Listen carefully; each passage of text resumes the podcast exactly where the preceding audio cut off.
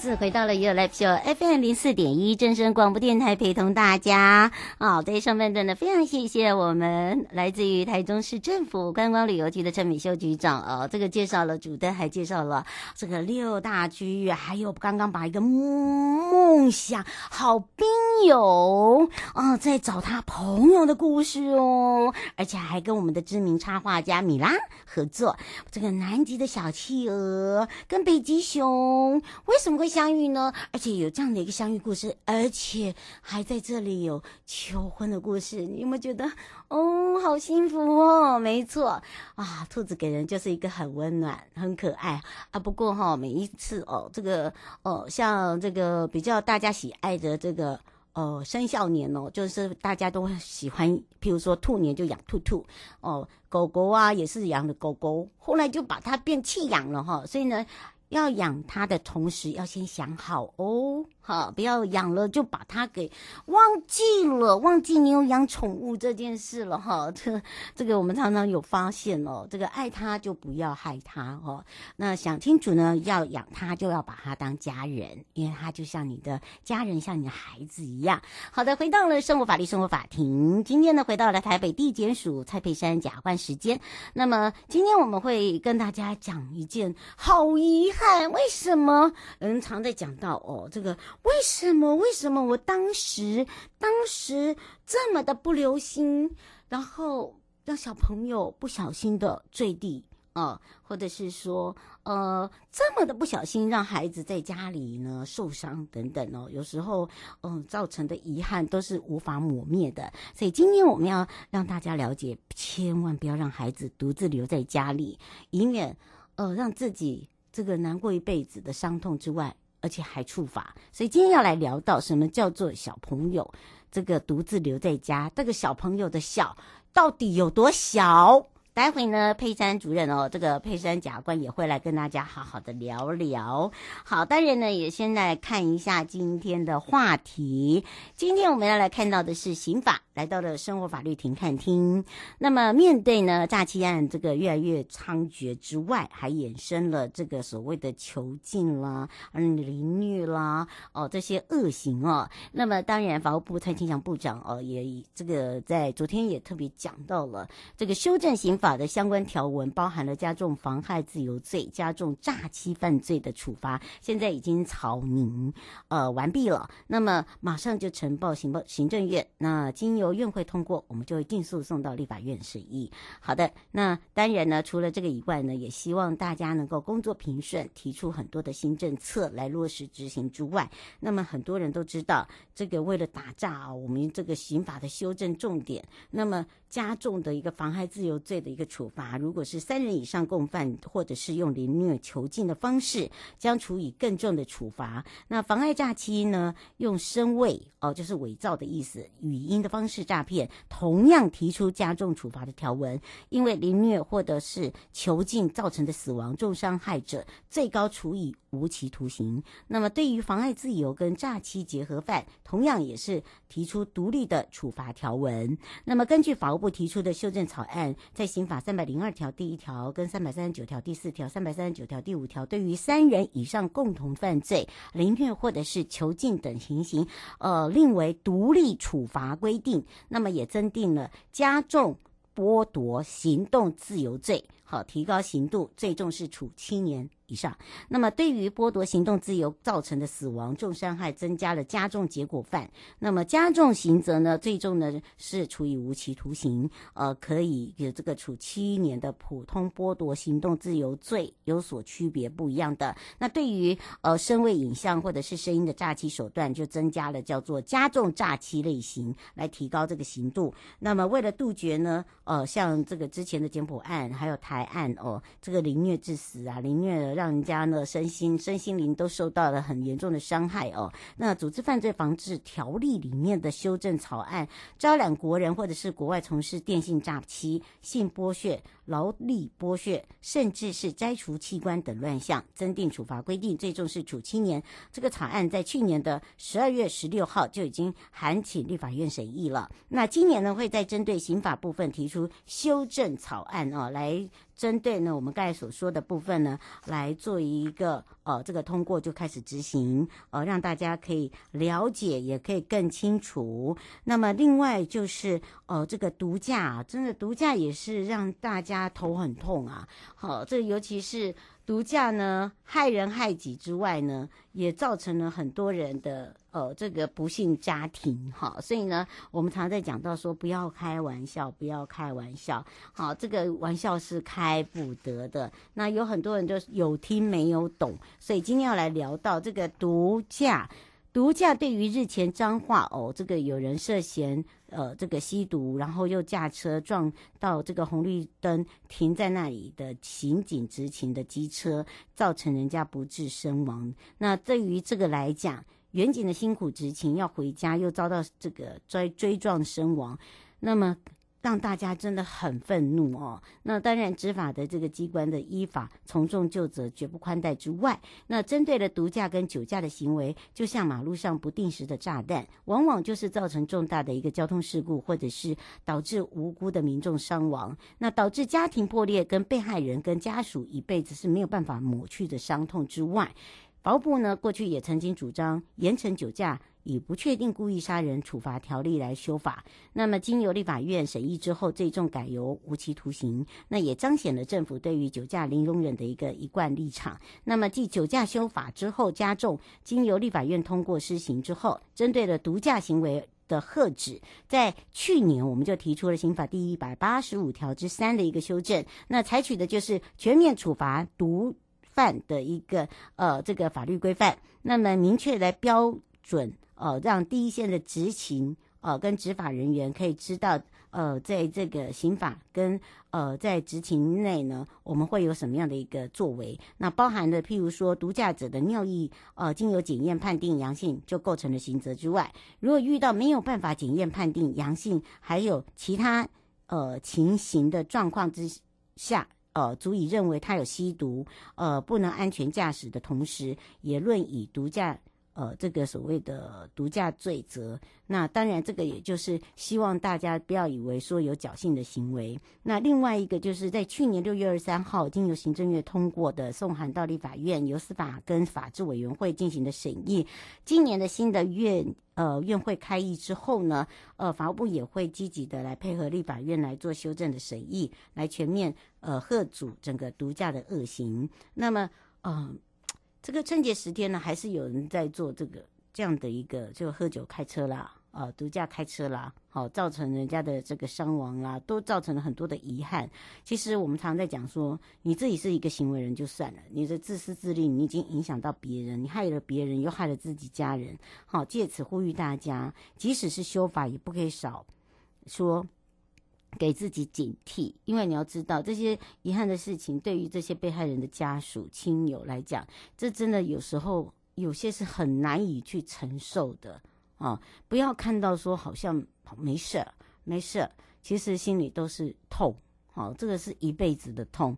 所以呢，千万告诉大家，这个不管是酒驾或毒驾，真的不能开车，要互相提醒，要互相的规劝，好。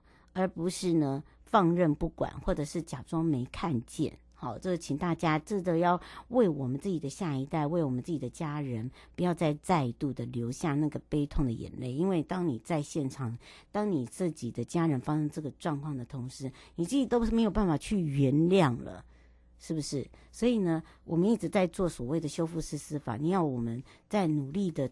同时，也请我们这些民众，我们的周边的好朋友，也要一起来，好做这样的一个事情，我们才有必，我们才有办法自己，呃，告诉自己做的是对的。我觉得这才是一个很重点。好，当很多热情、很多热忱的同仁一直在推行这个所谓修复式司法的同时，又又看到了这些，其实有时候会有一种叫做心寒。那当然不能让心寒去影响到我们的工作，也不能让心寒去影响到我们的心情。所以，怎么样来去让我们更好，社会更好，这家人更好，就必须呢仰赖大家的提醒。好，哪怕是你看到了，也麻烦你告知。好，这个一六五虽然它是反诈骗，一一零很快吧？哈，铃铃铃铃铃，好，不要打到一一九哈。那哦九是哦一哦一哦一，我现在就只好教大家这个方式了啊。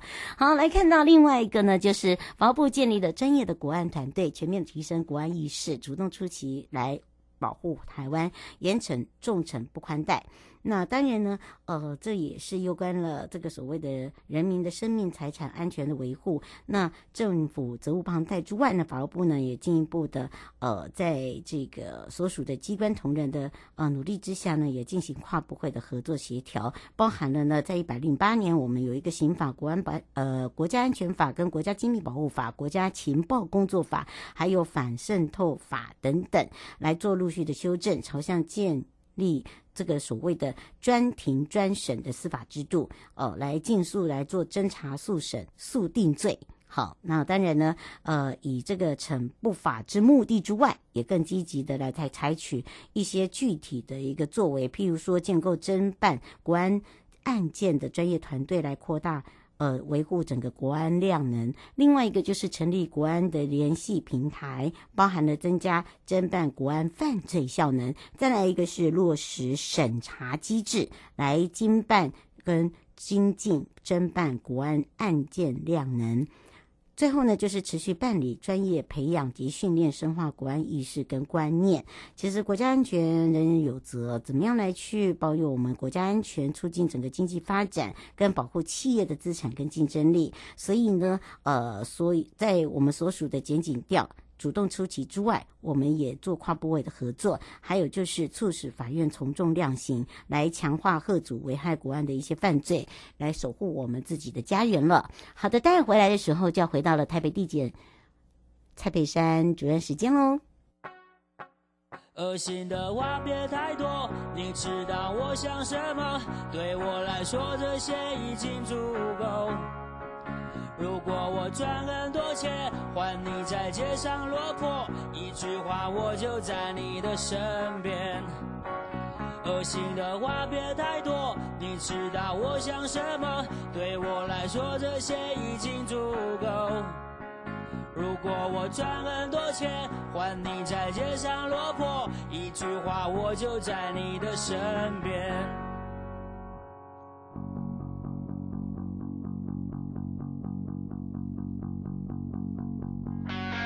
欧耶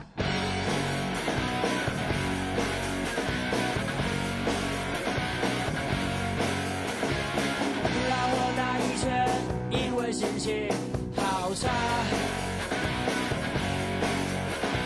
你应该知道一切就是这样。你是我朋友这个时候你在我的身旁。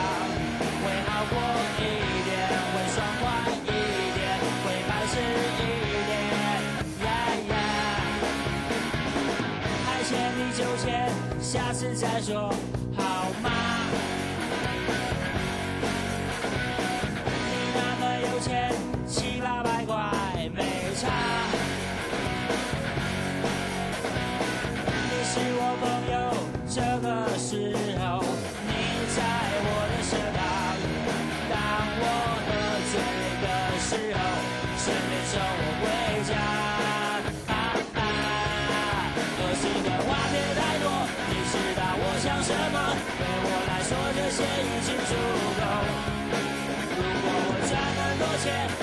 在街上落魄，一句话我就在你的身边。恶心的话别太多，你知道我想什么？对我来说这些已经足够。如果我赚很多钱，换你在街上落魄，一句话我就在你的身边。爱钱你就钱，下次再说。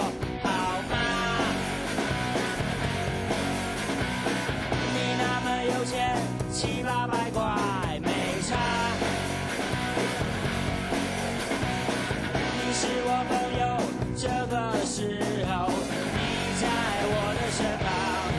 当我喝醉的时候，顺便送我回家。恶心的话别太多，你知道我想什么？对我来说这些。各位亲爱的朋友，离开的时候。别忘了您随身携带的物品。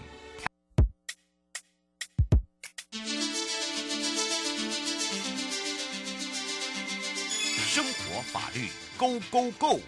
你我生活的好伙伴，我是你的好朋友哦。我是你的好朋友瑶瑶，再度回到了 You Live Show FM 零四点一正声广播电台，陪同大家。那又回到了台北地检蔡佩珊检察官时间，我们的主任时间喽。那么当然呢，我们今天呢也刚刚在跟大家聊到哦，真的不要让遗憾哦这个发生，尤其是哦都都都都一直在说，为什么我当初要把孩子哦，只是他睡着了哦，我只是做一下自己私人的事情，或者是啊睡着了啊，这个我去买一下东西，或者是说，哎呀。我我看他睡得很熟啊，所以我煮东西啊，我这不小心睡着，哎呀，这让让他造成了一些，譬如说烫伤啊等等，这都变成是一种无法抹灭的遗憾，好，所以千万要特别注意。好，我们要开放零二三七一二九二零，让全省各地的好朋友、内地的朋友、收音机旁朋友跟网络上的朋友，赶快来让台北地姐蔡佩珊赶快来跟大家打个招呼，主任哟。哎，Hello，瑶瑶，各位听众朋友，大家好！哇，大家现在都这个很忙碌哦，只能用声音来，透过声音来呼吁大家，来跟大家分享，来跟大家聊天，空中聊天呐、啊。今天要聊到的就是，千万不要让小朋友独自留在家里，以免触法，你知道吗？我们的听众哦，真的很可爱，他就说。哈，这个哈，这个标题要这样子讲啦，要说哈，哈，你说那个小朋友啊，到底有多小？你当做我们检察官像你一样那么会下标题哦。哦，真的是，我们是把事实告诉大家。那么当然呢，很多的这个父母亲哦，都把自己孩子当做宝，哈，这这这是自己心头肉，那都不希望发生任何事情。那为什么今天会聊到说真的，不要认为说他真的已经熟睡了，然后你就把他一个人独自留在家。那这个独自留在家那个年纪哈，怎么样算是小？小是小到多小？好，没问题。这个时候呢，我们就赶快哦，来跟这个佩珊检察官来请教他，就是哦，今天为什么会聊到这个问题哦？这个可能也是要提醒很多隔代教养的，或者是自己的爸爸妈妈在家里可能是家庭主妇啊，家庭主妇要特别注意的地方，对不对？嗯，没错。呃，会想要跟大家聊到这个话题啊，主要是因为刚好前一阵子嘛，过年前有一个新北新呃金山的一个案例啊。嗯那简单来说，就是他可能就是一个隔代教养的呃个案。嗯，那阿阿公就是看小朋友在看手机哈、哦，然后想到说，哎，嗯、呃，他的孙子的书包哈、哦、放在车上忘了拿，然后就直接去楼下拿。那可是阿公他没有想到说，那小朋友才三岁，那一个人住在七楼。那我在想，他们的呃窗户啊，安全设备也没有架设的很好，嗯，所以小朋友可能找不到阿公，或是好奇哦，就是呃就直接开了阳台的门往下看。那因为没有足够的防护措施，导致于小朋友从七楼直接摔落下去，然后后来就因为这样伤重不治。那对阿公来讲，这个打击其实很大，很大哎、欸，对呀、啊，对。然后看到这个新闻，其实啊、呃，我们的心里很难过，嗯嗯，没错。然后，但是也也不免让大家想到一件事情哦，就是像幼童高从高处坠楼的案例，其实是屡见不鲜的，它是还蛮多的，嗯。那为什么会一而再再而三发生这一次的事情呢？嗯，我觉得主要都是刚刚瑶瑶讲到一个重点哦，呃，不可以把小朋友独留在家里哦。那我的标题虽然是写幼童哦，那幼童是指多小呢？其实儿童及少年福利与权益保障法第五十一条的规定，他就明白的指出来说，不可以独留未满六岁，好，六岁以下小朋友不可以独留在他们在家里哦。嗯，那当然，如果是那六岁以上呢，就一定可以让他自己在家嘛？不，也不是哦。如果是需要特别看护的儿童或少年，那也不可以让他独处哈。但也不可以让有不适当的人来代为照顾。嗯，那简单来讲，这个是法律科与父母还有监护人或者是其他实际照顾儿童跟少年的人一个法定的义务，这是一个责任哦。是。那刚刚讲到那个案例啊，其实呃，虽然说那个阿公哦，因为痛失他的孙子很很痛苦，但是他居然还要背负哦，就是有可能会有过失致死的这个法律的责任，没错。因为呢，呃，儿少法刚刚我有提到嘛，五十一条规定说不可以使六岁以下的儿童哦，嗯，独处。那依照刚刚那个案例啊，如果说阿公是让孩子他一个人好在家里面没有人照顾他的，自己离开，那他就已经违反这个规定了。嗯，那呃，因而呢，如果又导致于小朋友死亡，发生死亡的意外的话，就有可能会构成刑法二七六条的过失致死的刑责哦。嗯，这个刑责呢。呃，最重可以处五年以下有期徒刑。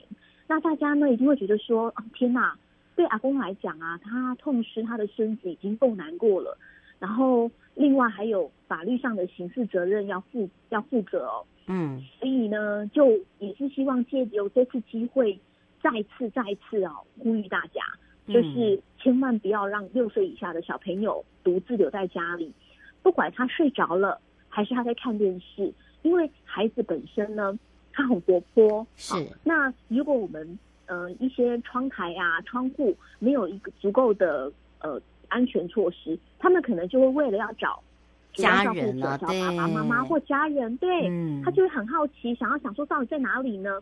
那小朋友重心不稳，就很容易发生坠楼的意外。嗯，这真的一定要小心、小心再小心。是，呃，刘先生想请教一个问题哦，就是说，呃，像阿公这个案例哦，这个我们呃最近有听呃看电视有看到，他现在现在写，他说还有一些的就是呃有一些是照顾者，可能是保姆这些，那在这个相关的法律责任是不是比这个阿公更重？然后还有就是父母亲会不会也有责任？